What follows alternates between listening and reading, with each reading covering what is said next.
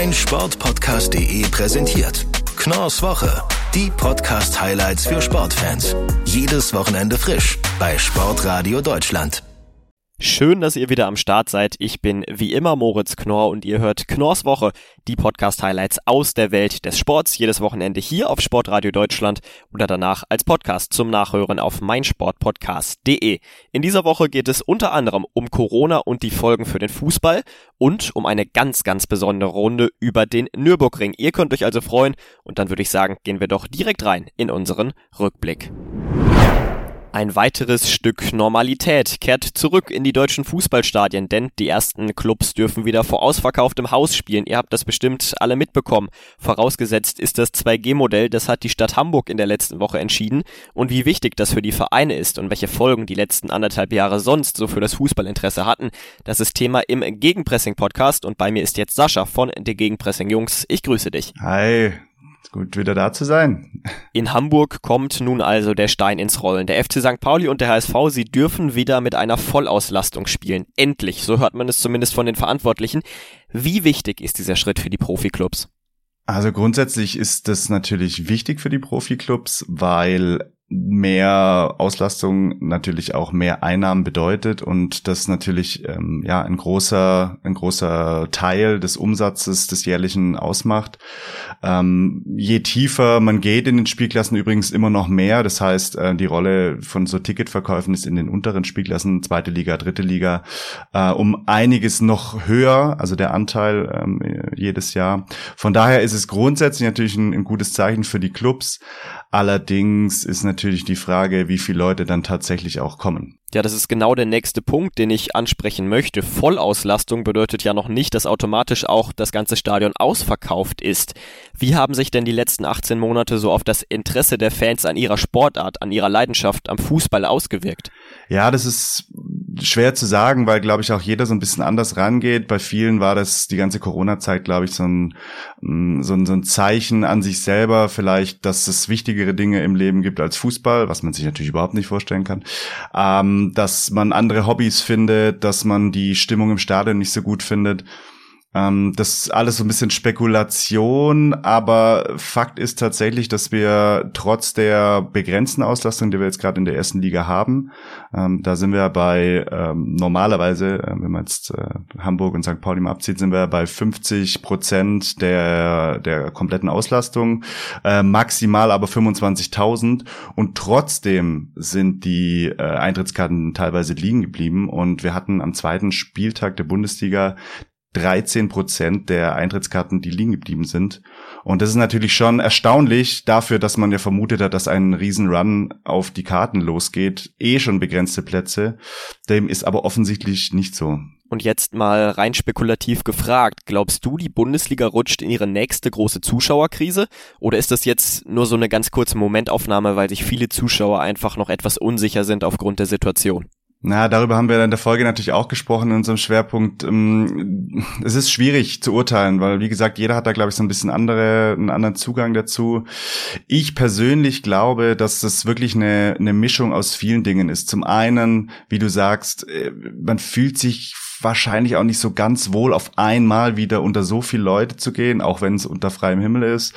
Zum anderen gibt's viele Leute, die auch sicherlich äh, ja das nicht mehr nachvollziehen können, also noch weniger als sowieso schon nachvollziehen können, warum auch noch in der Corona-Zeit massive Spielertransfers äh, getätigt wurden und ja, die noch zwei, drei Dinge mehr und, und das alles so zusammen kann ich mir vorstellen, ist dann das, was wir momentan sehen. Und ich persönlich habe auch noch eine andere These dazu, die wir auch in der Folge besprechen, nämlich in meinem, in meinem Empfinden ist auch so, dass Fußballinteresse in Deutschland an einem, also ist an einem Deckel angekommen, wo es vielleicht auch gar nicht mehr weitergeht. Also vielleicht gibt es einfach eine begrenzte Zahl an Menschen in Deutschland, die sich für Fußball interessieren. Ist zumindest äh, meine Theorie. Und alle weiteren spannenden Einblicke in dieses Thema Corona, Fußball, die Folgen daraus, die hört ihr im Gegenpressing-Podcast, überall, wo es Podcasts gibt. Sascha, danke dir, dass du bei mir warst. Danke dir, Moritz. Gute Woche. Kommen wir zu einem echten Newcomer in Knorrs Woche. Ich freue mich auf Jane Meissner und Julian Geppert von Swim Online and Friends, eurem Podcast rund um den Schwimmsport. Hallo, ihr beiden. Hallo, Moritz. Hi, Moritz. Die treuen Hörerinnen und Hörer wissen das ja bereits. Immer wenn ich neue Gäste bei mir im Podcast habe, dann spreche ich erst generell mit ihnen über ihren Podcast. Also meine Frage an euch.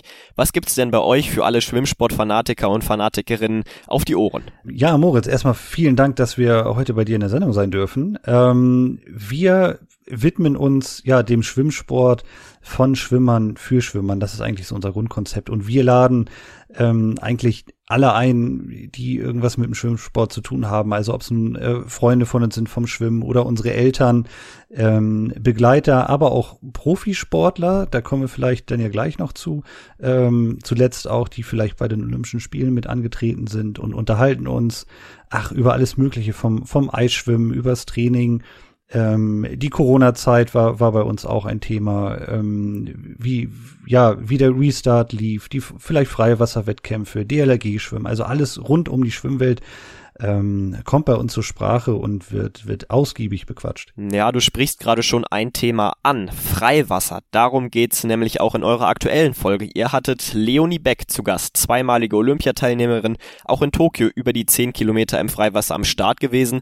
Worüber habt ihr mit ihr gesprochen? Ja, wir haben erstmal darüber gesprochen, wie sie überhaupt zum Freiwasser gekommen ist und ähm, was man während eines 10 Kilometer Rennens alles so denkt. Ähm, da vergeht auf jeden Fall sehr, sehr viel Zeit und man hat viel Zeit zum Nachdenken, ähm, was einem da so durch den Kopf geht, wie das olympische Dorf so ist, wen man da so alles trifft, wie generell Freiwasser, Wettkämpfe oder Rennen so ablaufen, worauf man achten sollte, wie man das am besten trainiert und wie so eine typische Trainingswoche einer Olympiateilnehmerin aussieht. Mhm. Genau, das sind so die Basics gewesen. Ihr habt mit ihr auch über ein ganz bestimmtes Thema gesprochen, nämlich ihre Motivation. Wenn ich jetzt mal überlege, zehn Kilometer schwimmen, hei, hei, hei, hei, da läuft's mir kalt den Rücken runter, da würden mich keine zehn Pferde ins Wasser bekommen. Woher hat Leonie ihre Motivation, diese ja wirklich für mich unglaublich langen Strecken zu schwimmen? Genau, also den Grundstein ihrer Motivation, das hört ihr natürlich dann, wie sie das erklärt, bei uns in der Folge. Aber im Grunde genommen hat sie gemerkt, dass bei ihr die Grundgeschwindigkeit ähm, sehr, sehr gut äh, ist, beziehungsweise auch sehr hoch ist dann im Becken. Und dann dachte sie sich, okay, ich probiere es dann mal im Freiwasser aus. Ähm, und dann hat sie auch gesehen, dass sie da Potenzial hat und einiges erreichen kann.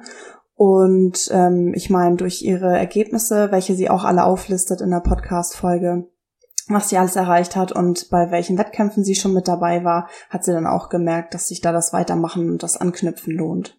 Ja, und besonders spannend fand ich auch ihre Erzählung, ähm, wie, wie sie gestartet ist, ja, eigentlich gar nicht ja unbedingt vom Freiwasser kommend, ähm, sondern als Quereinsteigerin reingegangen ist und ähm, auch mit Rückschlägen zu kämpfen hatte und wie sie sich dann nach und nach immer weiter motiviert hat, ähm, ja, bis jetzt in die, in die Weltspitze vorzuschwimmen. Also wirklich sehr interessant, was sie uns da erzählt hat. Vielleicht nochmal zum Abschluss die Frage jetzt, wo sie zweimal bei Olympia dabei war, in Tokio Platz 5. Wie geht's weiter für sie? Peilt sie in drei Jahren in Paris nochmal eine Medaille an oder war das jetzt schon ihr Maximum? Also ich also glaube, alles wollen wir ja noch nicht verraten, ne? aber ähm, auf jeden Fall geht's, glaube ich, mit ihr weiter und ähm, wir hoffen schon sehr, sie in Paris zu sehen. Und ich glaube, die Motivation, die sie jetzt auch von den Olympischen Spielen mit nach Hause gebracht hat, ähm, die treibt sie schon voran. Und ich, ich bin da der felsenfesten Überzeugung, Jane, du wahrscheinlich auch, dass wir sie in Paris nochmal sehen werden. Auf jeden Fall. Also mit Platz fünf war sie schon sehr zufrieden. Je mehr Zeit jetzt nach dem Wettkampf vergangen ist, desto eher denkt sie sich, hm, okay, Hätte schon gerne Edelmetall sein können. Aber wie gesagt, die Chance, sie nochmal zu sehen, besteht ja auf jeden Fall. Und wir hoffen sehr drauf. Und alle weiteren tiefgehenden Einblicke in die Karriere und den Alltag von Leonie Beck als Freiwasserschwimmerin bekommt ihr in der aktuellen Folge von Swim Online and Friends, dem Podcast rund um den Schwimmsport. Jan und Julian, danke, dass ihr bei mir wart. Vielen Dank, Moritz, dass wir bei dir sein durften.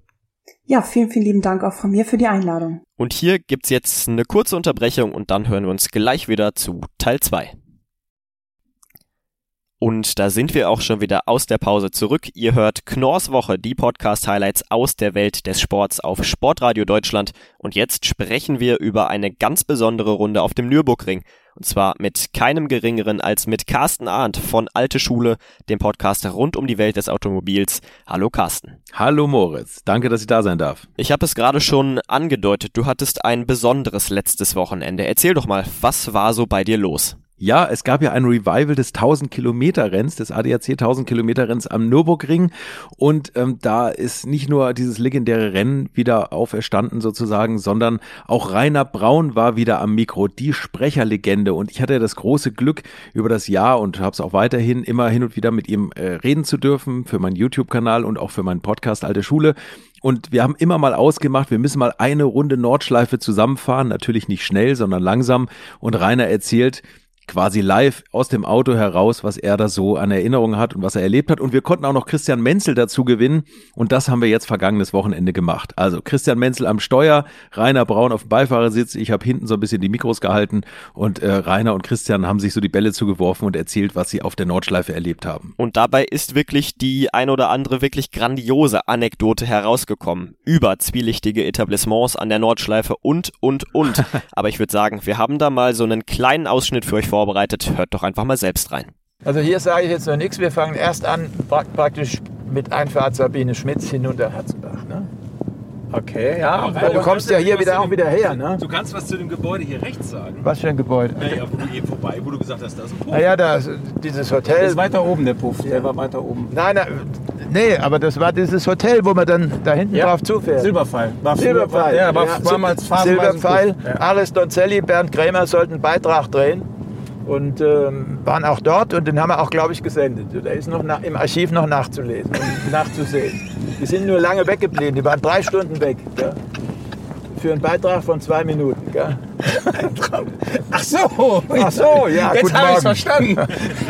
Also ich habe geglaubt, die hätten wirklich seriös einen Beitrag Nein, nein. gemacht und dabei festgestellt, worum es sich heute handelt. Um ein, oder damals um ein Etablissement. Es war damals eine Sensation, als die ne- Meer umlief. Es gibt einen Puff am Nürburgring. Der Ja. Harald war übrigens sofort auch Feuer und Flamme und wollte sich sofort über die Geschäftsmodelle erkundigen. Okay. Hat er quasi einen Location-Check gemacht. Ja, ja. Und ähm, das haben ähm, irgendwelche Leute betrieben. Das Ordnungsamt hat den Laden aber innerhalb kürzester Zeit wieder geschlossen. Okay. Da war der Spaß vorbei. Gibt es denn wieder einen Puff jetzt? Hier gibt es keinen Puff, ne? Also ich, ich äh, glaube nicht, ne? Nee, nee. Du glaubst nicht Also- oder du weißt? Es gab in Adenauer noch die Ja, Sherry ja Bar. gut, da, da reden wir doch gar nicht drüber. aber Hier oben. Hier oben am Ring gibt es nichts mehr. Okay. Auch, auch in Adenauer nicht. Und, äh, Also es war ein kurzes Vergnügen, aber es war immer voll, glaube ich. okay. So. Aha. Wobei ich habe die Lokalitäten auch nie von Ihnen gesehen, also ich weiß es nicht. Jetzt starten wir zu meiner Abschiedsrunde auf die Nordschleife. Ich darf das. Du darfst darf fahren. Ist das nicht toll? Das mich das Äh, wir, wir machen äh, überall mal so ein bisschen ein paar Big Moments. Jeder von uns hat ja welche zu erzählen. Ja. Du genauso wie ich. Ja. Wir sind ja beide nicht ganz mit reiner Beste über die Nordschleife gekommen, nehme ich mal an. Das Wir haben ist- auch viel gesehen, was andere angestellt haben. Ähm, ja, jetzt haben wir hier die Sabine Schmitz-Kurve, glaube ich. Ne? Ja, ich bin auch das allererste Mal gerade. Jetzt komme ich hier hin. Äh, da sind neue Schilder. Welcome to the Green Hell, okay. Und da oben steht Sabine Schmitz-Kurve, ja. Genau. Ein Drama, ich sage es Ja. dir. Ein absolutes Drama. bin ich dabei. Es ist, es ist, so, es ist so traurig, dass, was da passiert ist. Und ähm, Jetzt haben wir extra für Sie mal kurz angehalten. Ne? Schicken einen Gruß nach oben. ich, ja, aber die, ich weiß genau, dass sie jetzt von oben uns runterruft und sagt, ey, Gebt trinkt, Gas, Jungs. trinkt euch ein Bier, Jungs. Ja, macht, Ja. macht Spaß. Fahr weiter, wird Jawohl, also auf geht's. Lot Weiter. Jon. Tschüss, Sabine. Ciao, mach's gut, Sabine. Ja, Mensch, die neu eingerichtete Sabine Schmitz-Kurve, das ist ja auch erst vor zwei Wochen passiert. Äh, ja, da fehlt natürlich auch eine ganz große Legende. Also Carsten, eine wirklich herausragende Geschichte. Aber lass uns auch über den zweiten Teil dieses Ausschnitts sprechen. Es ist ja bei euch allen dreien so. Ihr fahrt die Strecke nicht zum ersten Mal, habt schon die ein oder andere Runde gedreht. Trotzdem hört man wirklich diese Demut bei euch raus, wenn ihr von der Nordschleife sprecht, wenn ihr darüber fahrt. Was bedeutet euch diese Strecke? Was macht den Mythos Nordschleife aus? Na, also da muss ich mich ein bisschen ausnehmen. Ich bin ja kein Rennfahrer. Ich bin da zwar auch schon einige Runden gefahren, aber natürlich nicht so professionell und so häufig wie Christian oder Rainer. Äh, Christian Menzel sagt es selber oder jeder, der wirklich Profi ist, würde nie von sich behaupten, er kennt jetzt die Nordschleife wie seine Westentasche, weil sich ständig alles ändert. Das Besondere ist natürlich, dass die Strecke ja über 21 Kilometer lang ist.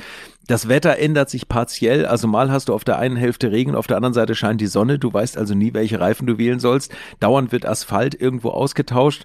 Und natürlich äh, ist dann mal, äh, vielleicht liegt irgendwo ein bisschen Öl und du musst dir das immer merken über so eine lange Strecke, wo was liegt, wo was passiert ist, wo vielleicht Sand auf der Strecke ist oder Dreck.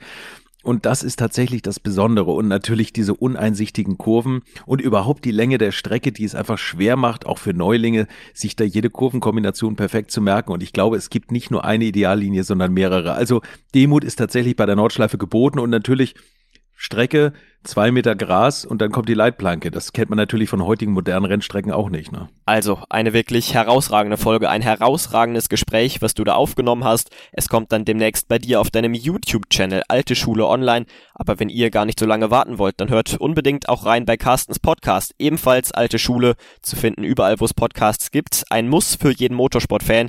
Carsten, ich danke dir, dass du bei mir warst. Danke, Moritz. Es ist wieder soweit. Die besten Golfer aus Europa und den USA treten an diesem Wochenende beim Ryder Cup an. Das ist das größte Team-Event auf der Golftour und einer behält das Geschehen da in den Staaten am Michigan See am Wochenende genau im Auge. Malte Asmus von Nur Golf. Hallo Malte. Hallo Moritz. Beim Ryder Cup, da geht's ja nicht um das große Geld. Preisgeld wird gar nicht ausgeschüttet. Trotzdem wäre es, glaube ich, unangemessen, das Ganze als Spaßturnier abzustempeln. Wie prestigeträchtig ist dieser Ryder Cup?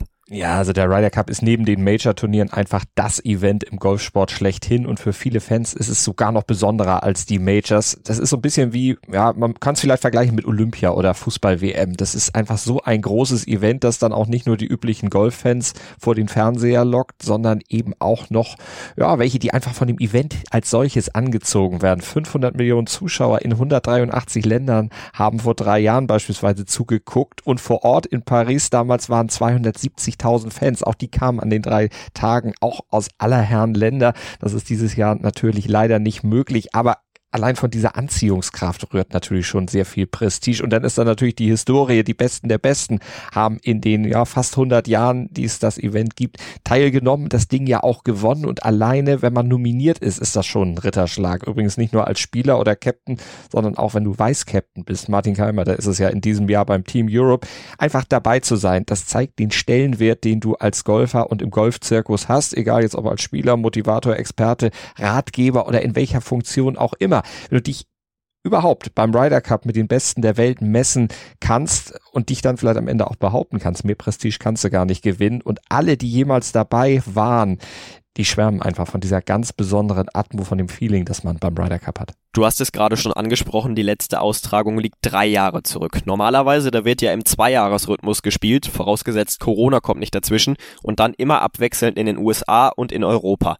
Was macht diesen Mythos Ryder Cup aus? Wieso ist dieses Turnier so besonders? Ja, weil es eben so einzigartig ist. Du hast gesagt, alle zwei Jahre findet es im Normalfall statt. Nicht wie ein Major. Das gibt's viermal im Jahr, jedes Jahr wieder.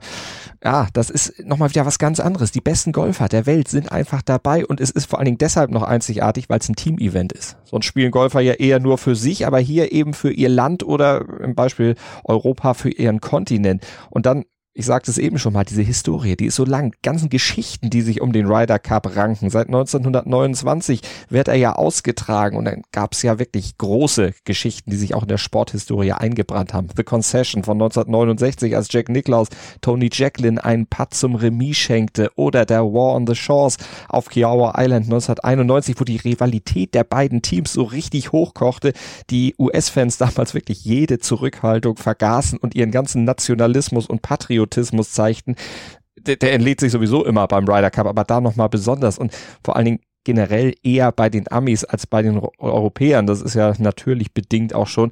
Ja, und da wird ganz anders als sonst beim Golf eben auch mal die Etikette vergessen. Auch bei den Spielern übrigens. Aber die Fans, die vergessen die sowieso sehr schnell. Jubeln, pfeifen. Das ist fast schon wie beim Fußball oder beim Tennis Davis Cup früher mal. Das ist eine ganz, ganz besondere Atmosphäre. Ja, und ganz besonders ist nicht nur die Atmosphäre, sondern auch das Format, in dem gespielt wird. Ich sag mal so, Lochspiel statt Zählspiel heißt das Stichwort.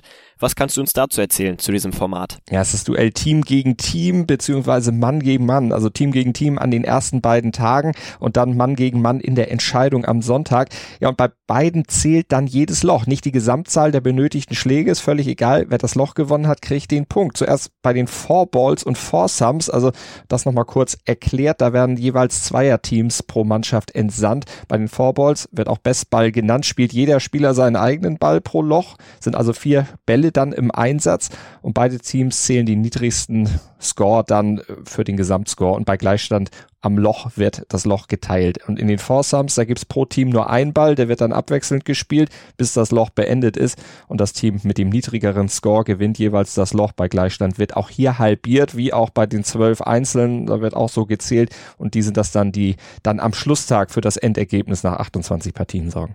Nochmal ganz kurz zum Abschluss die Frage, du hast es schon gesagt, Martin Keimert, der Deutsche, er ist Vizekapitän, Vice-Captain vom Team Europe. Wie wichtig ist das für ihn? Was bedeutet ihm das? Das äh, habe ich ja schon angedeutet. Also es ist äh, eine wirklich große Ehre, da berufen zu werden, dass seine Expertise gefragt ist, obwohl er ja eben seit sieben Jahren kein Turnier mehr gewonnen hat. Aber sein Stellenwert im Golf ist einfach so groß, weil er zweimaliger Major-Sieger ist, weil er am Austragungsort Whistling Straits ja auch damals 2010 sein erstes Major gewonnen hat.